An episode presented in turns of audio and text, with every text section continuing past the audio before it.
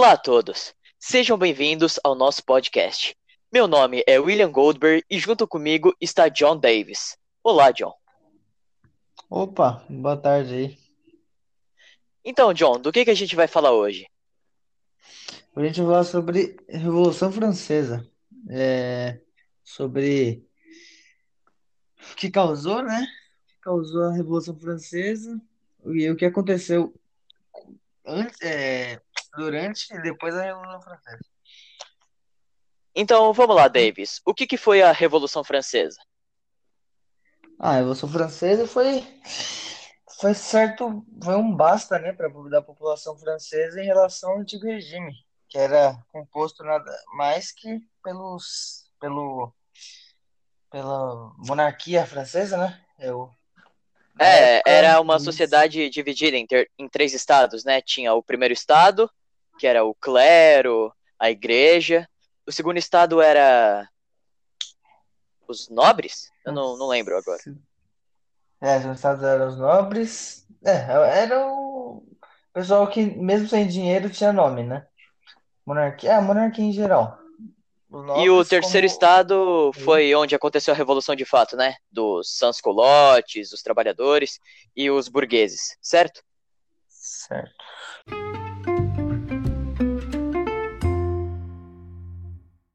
Então, John, é, algumas das causas da Revolução Francesa que a gente pode falar, né, é que eles estavam numa época muito ruim. Eles tinham apoiado a, a independência dos Estados Unidos, se eu não me engano. É isso mesmo? É, eles se envolveram na Revolução Americana e também já, já estavam envolvidos com a Inglaterra é, na Guerra dos Sete Anos, né? Ah, sim, sim. Pera. E também eles É estavam isso passando mesmo. por um processo de más colheitas. E, se eu não me engano, foi o Luís XIV que pediu para construir o Palácio de Versalhes. Hum, Não, foi o Luís XVI. Foi 16? É que é tanto Luiz que eu me confundo nos números.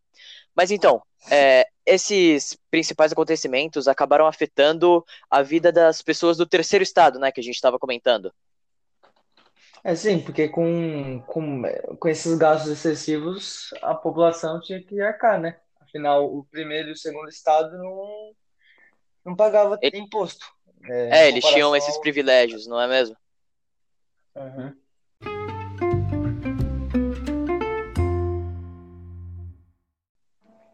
Então, John, vamos falar um pouquinho mais do processo revolucionário.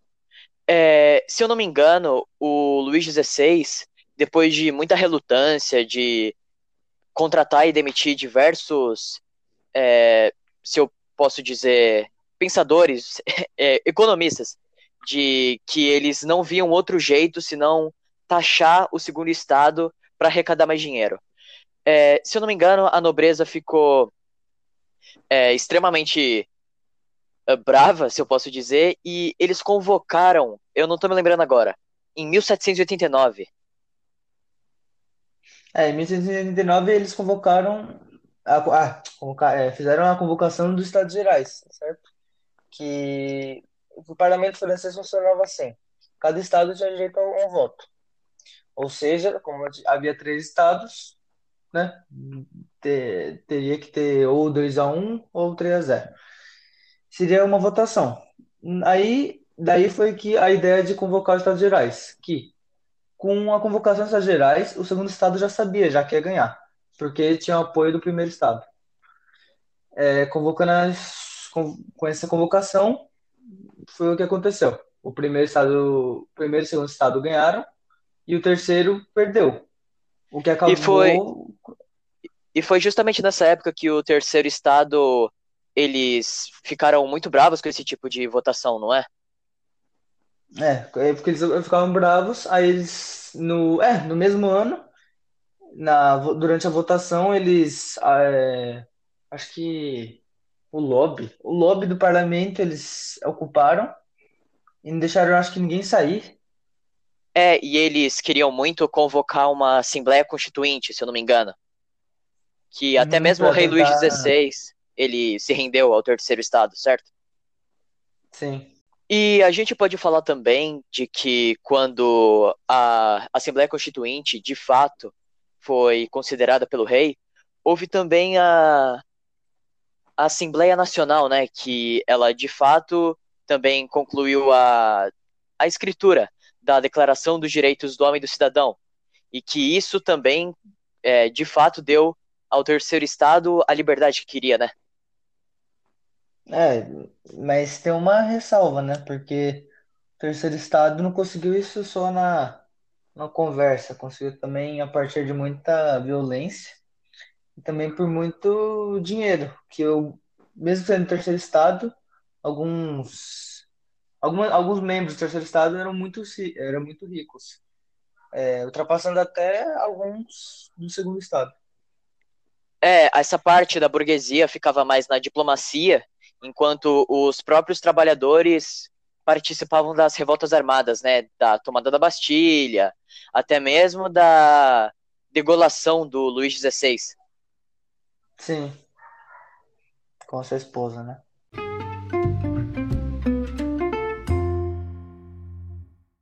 É, com a morte do Luís XVI, é, via o, o, o início do, da ascensão do terceiro estado e o uso do, das ideias dos iluministas, certo? Dos pensadores iluministas.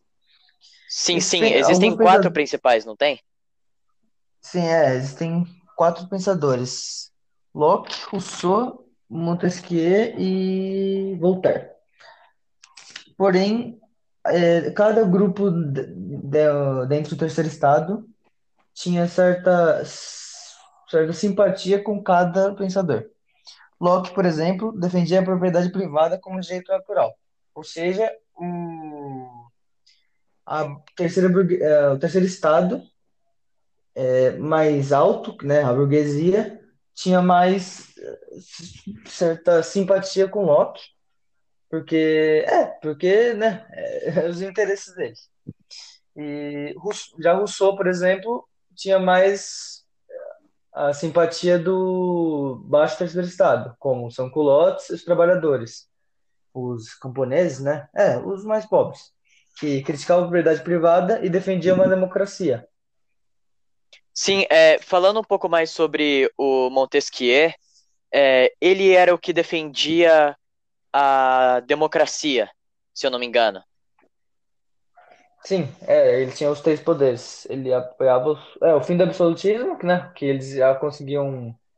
Tinha conseguido, que era matar o Luís XVI, fazer um novo regime, e a tripartição de poderes, para não é, ser concentrado que... em formar um, um novo antigo regime. Que é o que a maioria das nações hoje em dia vive, né? Que é o poder executivo, o legislativo e o judiciário. É, vamos falar um pouco também do Voltaire, que eu acho ele um dos mais interessantes que ele foi o que definiu pra gente o que são os direitos, que é o direito à liberdade, o direito à vida, direito à educação e entre outros. Mas vamos pegar alguns desses ideais iluministas também e vamos analisar um pouco o governo jacobino, ou a convenção, como chama, porque eles levaram os ideais iluministas um pouco ao extremo, não é? É. Que é até engraçado pensar, porque os que estavam batalhando para poder ascender socialmente acabaram criando um governo que recebeu o nome popular de Governo do Terror. Em que é, acabou o... sendo até semelhante, né, ao do antigo regime. É, trocou seis por meia dúzia, não é mesmo? Que é. tinha perseguições políticas, é, o radicalismo. E o Robespierre mesmo, ele aderiu né, a essa parte da degola por meio da guilhotina. E já que a gente comentou nesse assunto do governo do terror, é, o nosso entrevistador Henry Holmes, ele tá junto de um jacobino de fato, que eram os revolucionários é, favoráveis ao Robespierre. Então, Harry, você pode falar um pouquinho pra gente com o seu entrevistado? Fala, William, beleza? Então, estamos aqui diretamente com Jean Tulan. Não sei, eu falei certo? Falou certo, sim, falou certo. Ah, então muito bem. é, um próprio jacobino que veio do passado só para fazer essa entrevista conosco. E a primeira pergunta é: quais eram os seus ideais? Os ideais dos, dos jacobinos? Então, nossos principais ideais eram liberté, fraternité e égalité. É, desculpa, você pode traduzir? Ah, posso sim. É liberdade, fraternidade e igualdade. Caramba, eu admiro muito isso em vocês. É, eu queria comentar também sobre a tomada do poder, já que vocês eram um grupo que estava sofrendo, estava passando por dificuldades é, por causa do governo girondino. Você pode falar como é que foi essa tomada? Então, a nossa tomada a gente fez porque a gente estava muito bravo, sabe? Porque a gente sofria tanto das classes do primeiro estado e do segundo estado. Nós éramos tão injustiçados, sabe? É difícil. Entendo, entendo. Vocês eram muito revolucionários, bem radicais, eu vejo. É... Você pode falar sobre o líder de vocês, Maximilian Robespierre? Então, nosso líder ele teve que usar da força, né? Porque os opositores, eles não viam que eles estavam errados, então nosso líder deu um bom fim a eles, a guilhotina. Os seus ideais, eles pregavam a, a fraternidade, a, a, a igualdade. Isso não contradizia com o que vocês fizeram na, na época do terror? Na verdade, não porque só assim para dar certo, né? Se eles não fossem guilhotinados, como é que a gente ia conseguir liberdade, fraternidade e igualdade?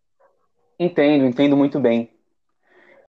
E assim, Jean, é, eu gostaria de perguntar o que você acha principalmente desse nome que foi dado, Governo do Terror.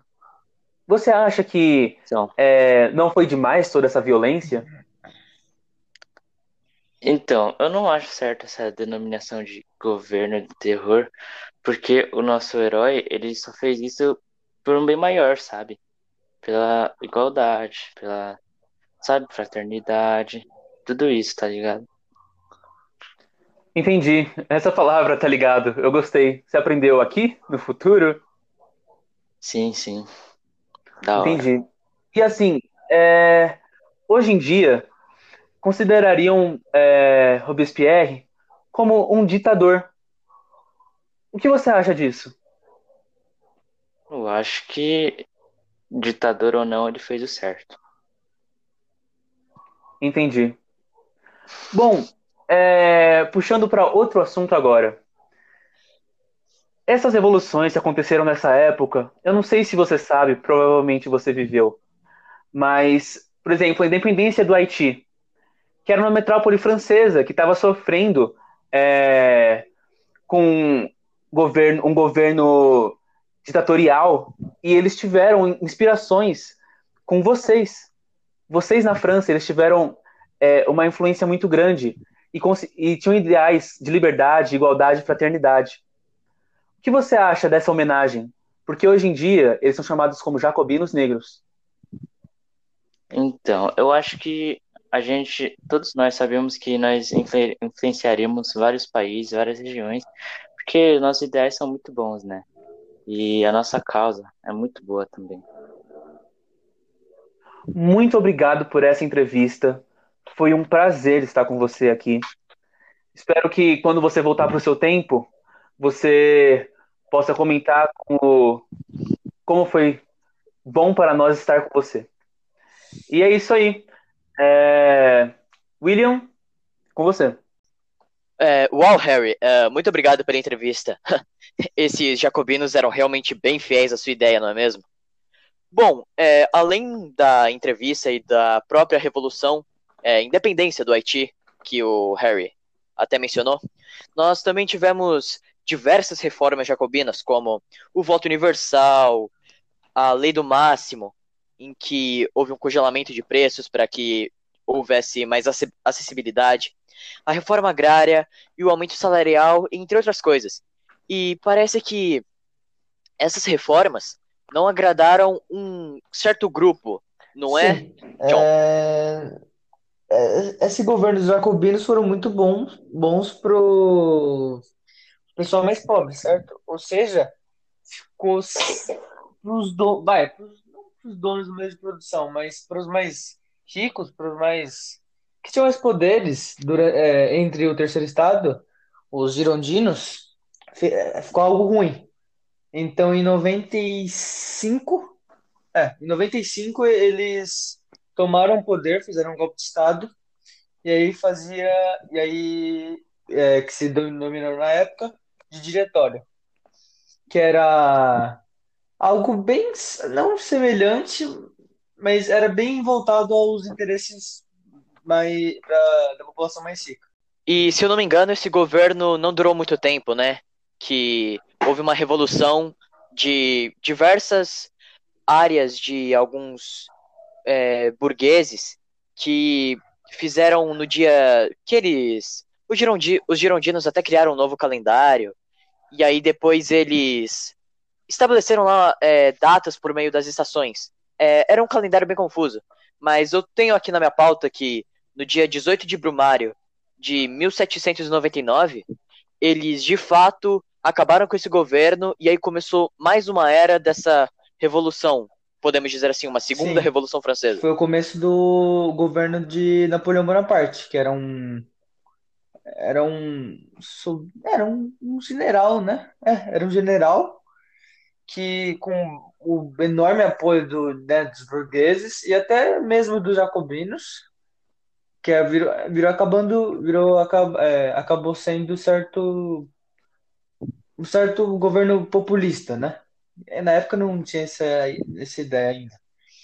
Então Napoleão se torna em 1804 imperador. É, e também a, nós podemos falar de diversas é, investimentos que o próprio Napoleão fez, tanto em é, armamentos, exércitos, é, expansão territorial, que ele causou um, um, uma das maiores dominações uhum. no continente europeu, é, não é? Com, com, com é, Napoleão com o poder no, nas mãos, acabou criando certo. É, o, o, Estado acabou intervindo na economia e ele acabou é, ampliando bastante o exército, com a ideia de, no futuro, né, aconteceu depois, invadir alguns lugares aí. É, criou um banco nacional, né, para é, que acabou sendo um regulador da economia, estimulou a indústria e como todo governo muito intervencionista, acabou tendo em seu governo censura e repreensão. Muito obrigado, John. Creio que nosso tempo já deu e vamos ter que encerrar o programa, infelizmente. E, bom, gostaria de agradecer a todos os nossos produtores, Henry Orelana, Felipe Prates, Daniel Santana, Felipe Furushima, e também a todos os nossos colaborador colaboradores, como o Harry e o próprio Jean. Bom, é isso. Esse foi o nosso podcast e até a próxima.